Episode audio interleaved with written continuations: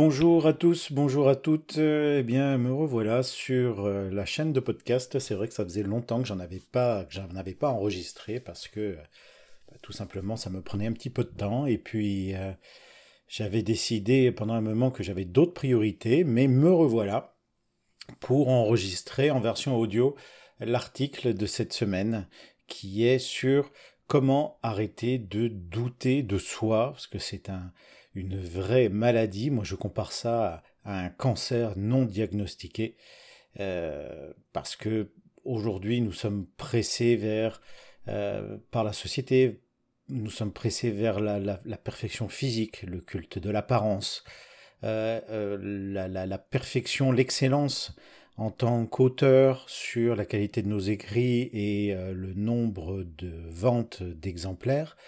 Et pour autant, nous devons également être absolument soi-même, euh, alors que nous sommes tous rongés par notre inconscient, nos pensées chaotiques et le regard que nous portons sur nous-mêmes. Donc c'est une grosse pression, c'est un, vraiment un, un, rat qui nous ronge de l'intérieur. Et j'ai pensé que c'était un sujet important à traiter, alors qu'il ne concerne pas que les auteurs, bien évidemment, mais qui est euh, important notamment pour les auteurs qui sont généralement très isolés euh, du reste du, euh, du, monde parce que bah, quand on écrit, on est chacun dans notre coin à écrire et, on est très souvent emporté, pris par nos doutes, pris par toutes les questions qu'on se pose à se demander mais est-ce que je perds mon temps? Est-ce que ce que je fais va, va intéresser quelque chose? Est-ce que mon histoire tient la route? Et au final, on ne doute pas vraiment de notre roman, on doute de nous-mêmes. Alors, c'est un sujet qui touche absolument tout le monde, euh, et moi, je me suis euh, souvent posé cette question, euh, enfin, ces questions, pourquoi est-ce que les gens intelligents procrastinent? Pourquoi il y a autant de gens motivés, parce que j'en vois beaucoup dans mes, coachings, pourquoi est-ce qu'il y a autant de gens motivés qui, qui s'auto-sabotent? Pourquoi, malgré le nombre d'opportunités qu'on peut saisir, le nombre de compétences qu'on peut acquérir en lisant des livres, en suivant des formations, en lisant des articles ou en écoutant des podcasts, euh, pourquoi certains d'entre nous continuent de plafonner en termes de succès? Peu importe la définition qu'on lui donne. Euh, c'est comme s'il y avait une espèce de plafond de verre que euh, nous ne savons pas comment briser et qui nous fait douter sur notre capacité à réussir, même parfois sur notre destinée à réussir. On se demande est-ce que je suis destiné à rencontrer un jour le succès avec mes livres ou avec quoi que ce soit d'autre? Et euh, pourtant, c'est absolument pas un problème de ressources ou d'opportunités. on vit dans un temps dans une époque où il n'y a jamais eu autant de ressources, autant d'opportunités, il suffit d'allumer son, smartphone ou son ordinateur pour en trouver à l'appel. Alors, pourquoi est-ce que d'un côté, il y a ceux qui ont toutes ces opportunités et qui ne voient jamais leurs rêves décoller, et de l'autre, il y a ceux qui pataugent dans 20 cm de boue et qui, eux, vont rencontrer le succès, la gloire, la richesse, etc., etc. Et je vais prendre un exemple. Euh, Albert Einstein, qui n'était pas un auteur évidemment, mais euh, il a quitté l'école à 15 ans. Il a échoué à l'examen d'entrée de l'école polytechnique de Zurich. Et il reste dans la mémoire du monde comme un des hommes les plus intelligents de la planète, voire de tous les temps, alors qu'il y a des dizaines d'ingénieurs de la NASA qui envoient des fusées dans l'espace tous les jours et qui resteront de sinistres inconnus jusqu'à la fin des temps. Alors, tout ce que je vous dis aujourd'hui, il est, euh, ce sont des, réflexions et des conseils euh, qui sont soit tirés, soit adaptés par euh, un philosophe et un auteur que j'aime beaucoup qui s'appelle Peter Sage et qui a fait quelques TED Talks que vous pouvez retrouver sur YouTube. Donc d'abord, on va commencer par un petit peu de théorie. alors, physiologiquement, il faut savoir que notre système nerveux est câblé pour le confort. Euh, physiquement, nous aimons la certitude, nous aimons le calme, nous aimons la sécurité. En revanche, notre esprit, qui est ce que nous sommes, qui fait ce que nous sommes, lui, il est câblé pour le développement. Et malheureusement, le développement, c'est l'incertitude, c'est la mise en danger. Et ces deux organes cohabitent en chacun de nous et génèrent en nous une frustration. Euh, c'est ce qui fait que nous nous disons mais pourquoi je me bouge pas pour aller écrire quand on est vautré sur notre canapé? Et c'est ce qui nous fait dire mais pourquoi est-ce que je me prends la tête à écrire un livre que personne ne lira alors quand on est penché sur notre clavier? Et cette frustration et, la tension entre la zone de confort et la zone de danger qui, qui pousse bon nombre d'entre nous à douter d'eux-mêmes et à continuer de pédaler dans leur roue comme des hamsters. Alors il faut regarder un petit peu notre cerveau de plus près et en particulier ce qu'il dit le différencie de celui des animaux et c'est ce qu'on appelle le néocortex du lobe frontal. Alors il faut savoir qu'il est opérationnel que vers l'âge de 7 ans euh, et c'est la raison d'ailleurs pour laquelle les bébés dorment autant et pourquoi les plus jeunes vivent dans une vie qui n'est faite que de jeux, de rêves sans aucune pensée critique. C'est aussi la raison pour laquelle ils sont aussi impressionnables et faciles à manipuler. Alors, pourquoi est-ce que c'est important? Pour arrêter de s'auto-saboter, pour arrêter de douter de soi Alors, on va imaginer une scène qui, je le précise, est fictive. On va dire que c'est mon tour d'aller faire les courses et je suis seul avec mon avec Charlie, mon petit garçon qui a, 3 ans. Sa mère est au travail, euh, elle n'aura pas le temps de, de, remplir le frigo, donc c'est à moi de m'en occuper. Et le truc, c'est qu'en ce moment, ça, ça va pas fort. Euh, on a eu des dépenses qui n'étaient pas prévues, on est déjà à découvert alors qu'on est le 10 du mois, et en plus le matin on, s'est disputé, et toute la journée je rumine mes arguments depuis qu'elle est partie travailler. Charlie, lui, il a aucune idée de ce qui se passe dans ma vie d'adulte. Il vit pas dans ce monde. Alors quand on arrive aux caisses et il voit les, jolis jouets que les chefs de rayon ont eu l'intelligence de placer pile à la hauteur de ses yeux, il dit Papa, je veux un jouet. Je vais répondre non, tu peux pas. On n'a pas les moyens, c'est pas le moment. Et ceux qui ont des enfants savent que ce sont des experts dans l'art de la persistance. Alors ils continuent.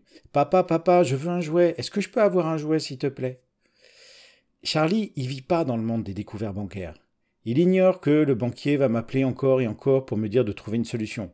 Il ne rumine pas les arguments que je vais ressortir à sa mère ce soir pour gagner notre dispute du matin. Tout ça, ça tourne dans ma tête et je pète un câble.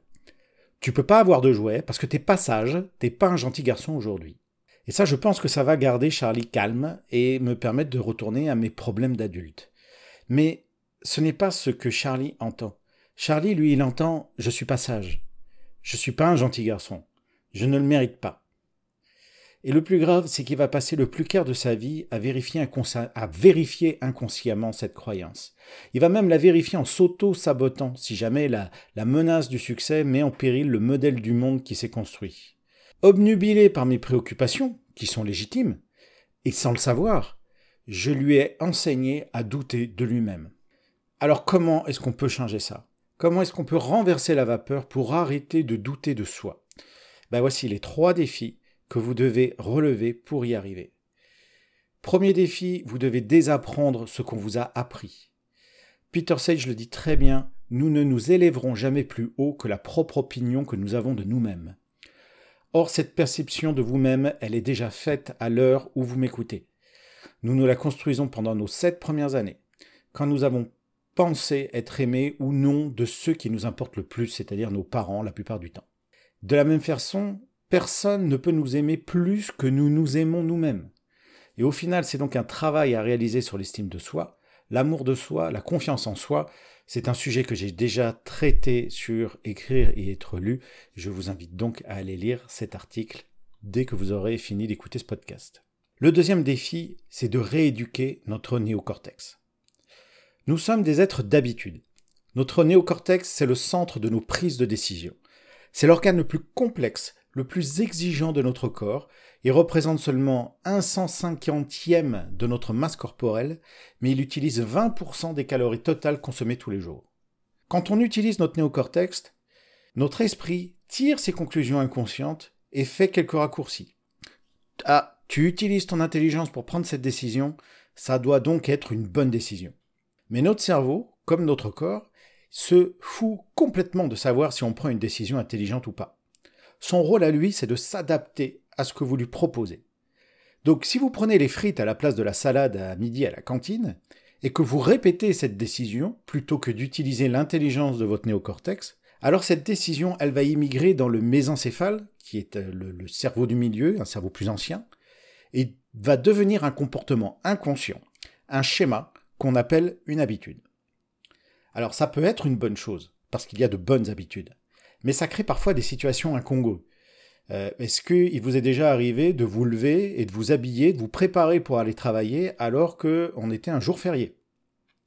Ou est-ce que vous êtes déjà rentré chez vous et puis euh, tout d'un coup vous vous êtes dit mais mince, euh, où ils sont passés les deux derniers kilomètres que j'ai fait en voiture? Comment j'ai fait pour éviter tous les imbéciles sur la route? Donc ce sont des situations qui peuvent être cocasses, qui peuvent être inquiétantes aussi pour certaines. Elles nous arrivent parce que on utilise notre néocortex que 5% de notre temps. Les autres 95%, nous dormons éveillés, nous sommes en pilote automatique. C'est un petit peu comme si notre pensée critique était une fourmi. Une jolie petite fourmi, travailleuse, déterminée.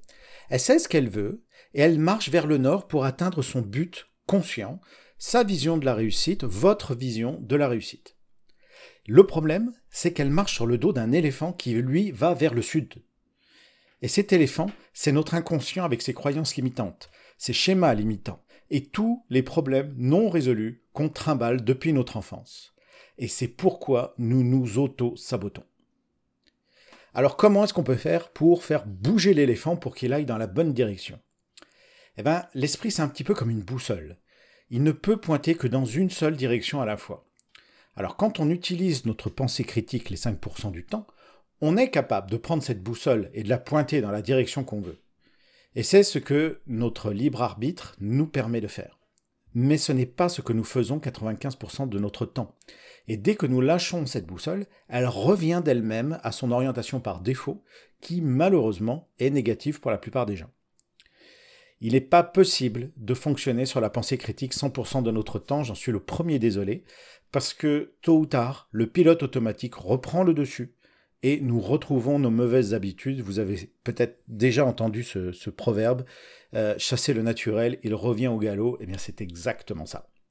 En revanche, il est possible de changer ses habitudes, de répéter les mêmes bonnes actions suffisamment longtemps pour qu'elles passent dans notre mésencéphale et que ce pilote automatique réoriente sa boussole dans la direction qui nous convient. Troisième défi, choisissez votre environnement. Notre attention sera toujours battue par notre environnement. Imaginons que vous adorez la musique, mais que vous détestez le jazz.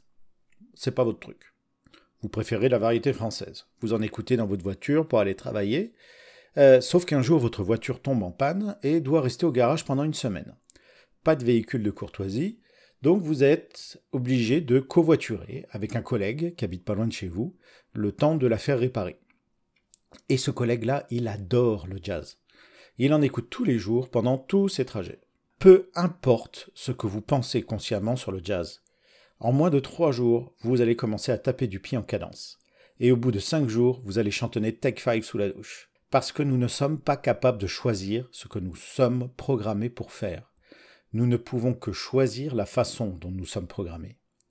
En d'autres termes, vous pouvez passer une heure par jour devant la glace à vous dire que vous êtes un winner, si vous vivez avec une personne qui passe son temps à vous répéter que vous ne valez rien, à un moment ou un autre, vous allez finir par la croire. C'est ce qu'on appelle la loi de la conformité. Si vous vivez avec neuf accros à l'héroïne, vous finirez par devenir le dixième. Si vous vivez avec neuf personnes positives qui cherchent à faire grandir les autres en leur montrant à quel point ils sont géniaux, vous deviendrez le dixième, ou vous partirez, parce que vous ne vous sentirez pas à votre place dans cet environnement. Alors comment est-ce qu'on peut changer ça? Ben voilà trois conseils que je partage avec vous. Premier conseil, arrêtez de mettre les mauvaises choses dans votre cerveau. Nous sommes des machines à nous adapter. Notre corps n'a pas d'autre choix que de s'adapter à notre environnement. En revanche, nous pouvons choisir l'environnement auquel on s'adapte. La salle de gym ou le fast-food. Le corps s'en fiche, il s'adapte. Et c'est la même chose avec notre esprit. Et là aussi, il y a deux types de nourriture, deux types d'environnement, la nourriture saine et le fast-food. Et quand on sait que les deux sources qui constituent 90% de notre environnement sont les médias mainstream et les gens que nous fréquentons, bah là, les leviers d'action deviennent évidents. Alors, on va commencer avec les médias mainstream. Si vous croyez que le travail des médias est de vous informer, j'ai une information pour vous, vous vivez à Disneyland. Le job des médias, c'est de vous fournir des nouvelles négatives, parce qu'il a été prouvé que nous sommes câblés pour plus réagir au négatif qu'au positif. Et les médias peuvent ainsi vous garder devant votre écran et vous vendre des pubs et des statistiques. À titre personnel, je n'ai pas regardé un journal télévisé, écouté la radio ou lu un journal depuis plus de 7 ans. Et je peux vous garantir que c'est sans aucun doute une des meilleures décisions de ma vie. Parce que vous ne pouvez pas regarder les médias et être positif. C'est comme de vouloir maigrir en vivant dans un McDo. Peu importe le nombre d'heures que vous passerez au gymnase, ça ne peut pas marcher. Alors quand je raconte ça, souvent les gens me demandent Mais alors comment tu sais ce qui se passe dans le monde? Et ça c'est une question qui me fait rire parce que euh, y a plein de choses qui se passent dans le monde sans être traitées par les médias. La bonne question c'est sur quoi vous voulez vous concentrer? Si vous vous baladez dans la forêt amazonienne, vous allez lever la tête et vous allez voir un colibri qui nourrit ses petits. Une très jolie scène. Si vous écoutez les médias, ils vont vous mettre un projecteur sur un anaconda en train de dévorer une proie et vont vous dire Oh, regardez ce qui se passe. Pourtant, les deux choses se passent. Alors, comme vous, je ne sais donc pas ce qui se passe dans le monde, mais je sais ce qui se passe dans mon monde, et si une info importante euh, doit arriver, eh bien, elle saura me trouver. Donc arrêtez de nourrir votre esprit avec les raisons pour lesquelles le monde ne fonctionne pas, et décidez sur quoi vous voulez fixer votre attention. Les gens que nous fréquentons, alors très souvent les gens me disent, alors on peut changer d'amis, c'est possible, et même pour certains c'est souhaitable, mais on ne peut pas changer sa famille. Ma belle-mère me rappelle à quel point je mérite pas son fils chéri. Mon père me répète que je devrais changer de métier. Mon oncle rigole quand je lui dis que je suis écrivain, etc., etc. Effectivement, nous n'avons pas ce choix. Donc la meilleure solution reste d'aimer sa famille et de choisir ses amis. Deuxième conseil, commencez à mettre les bonnes choses dans votre cerveau. Nous vivons une époque bénie pour ceux qui veulent devenir une meilleure version d'eux-mêmes. L'accès à l'information n'a jamais été aussi simple. Alors choisissez les infos positives qui vous permettront de réorienter votre boussole vers là où vous voulez aller. Aujourd'hui, il n'y a plus d'excuses à ne pas le faire. Mais si vous décidez de ne pas le faire, alors vous allez être coincé dans une vie qui ne vous appartiendra pas. Si vous ne décidez pas d'être la star du film de votre vie, alors vous resterez le second rôle dans la vie de quelqu'un d'autre, quelqu'un qui vous ressemble, mais qui n'est pas vous. Enfin, troisième conseil, virez les mauvaises choses de votre cerveau. Alors comme on l'a vu euh, tout à l'heure, les mauvaises croyances, les mauvais schémas sont profondément ancrés en nous depuis notre enfance. Leurs racines sont profondes et nous n'avons souvent pas le recul nécessaire pour les extraire de nous-mêmes. Euh, nous les portons en nous depuis tellement longtemps que nous ne les reconnaissons même pas. Elles font partie du paysage et certaines de ces croyances se font même passer pour nos meilleurs amis. C'est pourquoi je pense qu'une aide s'avère souvent nécessaire pour s'en débarrasser. Trouvez-vous un coach, trouvez-vous un mentor, un psychologue, un thérapeute qui connaît bien les méandres de l'esprit. Pas quelqu'un qui va vous apprendre des compétences, mais quelqu'un qui va vous aider à identifier vos schémas négatifs et qui va vous aider à vous en débarrasser. C'est seulement en créant de meilleures habitudes, en programmant son cerveau délibérément, en dirigeant soi-même sa boussole dans la bonne direction qu'on peut arrêter de douter de soi c'est en étant celui que nous voulons être pendant les 95% du temps où nous dormons éveillés. Parce que le but ultime, c'est la maîtrise de soi-même. Travailler sur soi, c'est le seul moyen de rester centré et sûr quand c'est le chaos tout autour de nous. C'est le meilleur moyen de gérer l'incertitude. Alors on peut devenir la meilleure version de soi et inspirer le reste du monde.